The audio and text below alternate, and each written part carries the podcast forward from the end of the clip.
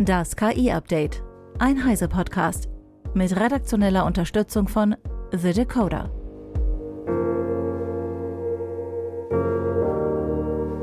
Hi, ich bin Christian Steiner und das sind heute unsere Themen.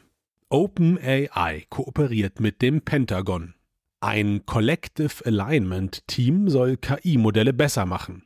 Generative KI-Suche für Forschungsergebnisse. Microsoft gewinnt Vodafone als KI-Großkunden und ein neues KI-Startup will gegen den Strom schwimmen.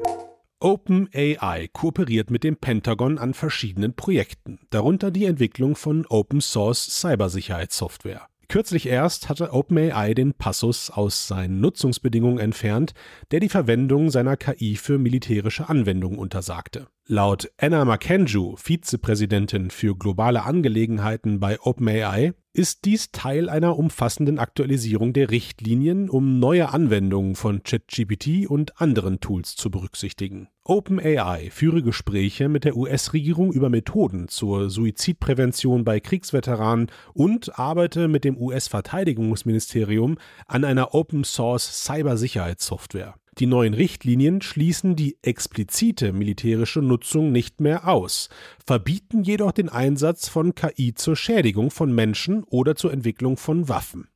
OpenAI hat zehn Teams weltweit finanziert, um Ideen und Werkzeuge zu entwickeln, die eine kollektive Kontrolle über KI ermöglichen. Die Organisation teilt nun ihre Erkenntnisse mit. Mehr weiß Max Schreiner vom KI-Fachmagazin The Decoder. OpenAI kündigte im Mai 2023 das Förderprogramm Democratic Inputs to AI an und vergab 100.000 US-Dollar an zehn Teams, um demokratische Methoden für die Entscheidungsfindung in KI-Systemen zu entwickeln. Die ausgewählten Teams kommen aus zwölf verschiedenen Ländern und verfügen über Expertise in verschiedenen Bereichen, darunter Recht, Journalismus, Friedensbildung, maschinelles Lernen und sozialwissenschaftliche Forschung. Die Projekte umfassten verschiedene Aspekte der Partizipation, etwa Plattformen für Crowdsourcing, Audits von KI-Modellen oder die Erforschung mathematischer Formulierungen von Repräsentationsgarantien. Das Förderprogramm habe gezeigt, dass sich die öffentliche Meinung häufig ändere, was bedeutet, dass Inputprozesse regelmäßig stattfinden sollten. OpenAI stellte auch fest, dass es immer noch schwierig sei, relevante Teilnehmer über digitale und kulturelle Grenzen hinweg zu erreichen, was die Ergebnisse verzerren könne.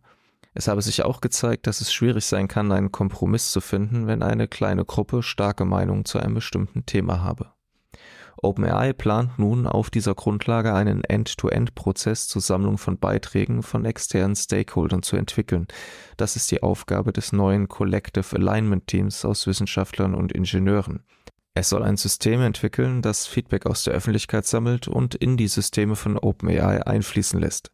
Zu diesem Zweck wird es auch mit externen Beratern und Förderteams zusammenarbeiten, Pilotprojekte starten und schließlich Prototypen entwickeln. Vielen Dank, Max. Der niederländische Wissenschaftsverlag Elsevier hat Scopus AI eingeführt, eine KI-Plattform, die Forschenden und Institutionen hilft, schnell und präzise Zusammenfassungen und Einblicke in relevante Forschungsergebnisse zu erhalten. Scopus AI nutzt die Inhalte von Scopus, der weltweit größten Datenbank für kuratierte wissenschaftliche Literatur. Die Datenbank umfasst 29.200 referierte Zeitschriften von mehr als 7.000 Verlagen, die laut Elsevier von einem unabhängigen Expertengremium sorgfältig geprüft und ausgewählt werden. Durch den Rückgriff auf diese Datengrundlage soll Scopus AI das Risiko von KI-Halluzinationen minimieren. Die KI-Plattform soll Forschende dabei unterstützen, wichtige Studien zu identifizieren, führende Experten und Expertinnen zu finden und eine breitere Perspektive auf relevante Themen zu erhalten. Die Plattform ist jetzt weltweit für alle Scopus-Kunden verfügbar.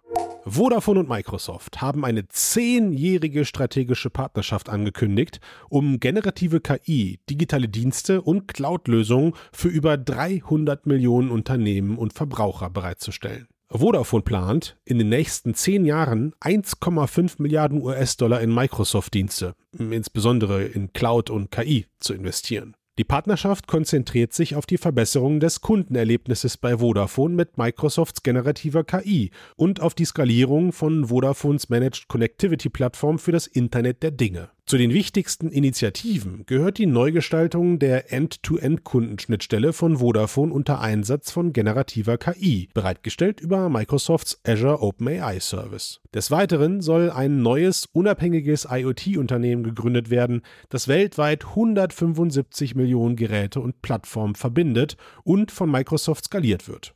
Vodafone wird zudem seinen mobilen Zahlungsdienst M-Pisa auf Microsoft Azure migrieren, neue Cloud-native Anwendungen einführen und Microsoft-Dienste für kleine und mittlere Unternehmen anbieten.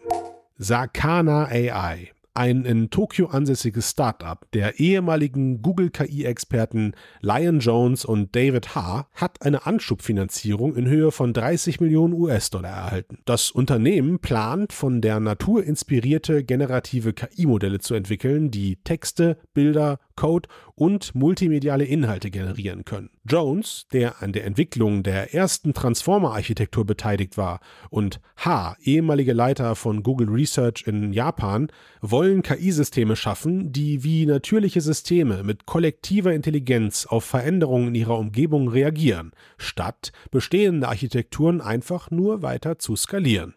Zum Schluss noch der Hinweis, dass ihr als Teil der Heise Online Community das Heise Plus Abo die ersten drei Monate zum Sonderpreis für nur 6,45 Euro pro Monat bekommt. Damit könnt ihr nicht nur all unsere Artikel auf Heise Online lesen, ihr könnt auch auf alle sechs Heise Magazine im digitalen Abo jederzeit mobil zugreifen. Nach Ablauf der Testphase ist euer Heise Plus Abo natürlich jederzeit monatlich kündbar. Dieses Angebot für unsere Podcast-Fans findet ihr unter heiseplus.de slash podcast. Das war das KI-Update von Heise Online vom 17. Januar 2024. Eine neue Folge gibt es jeden Werktag ab 15 Uhr.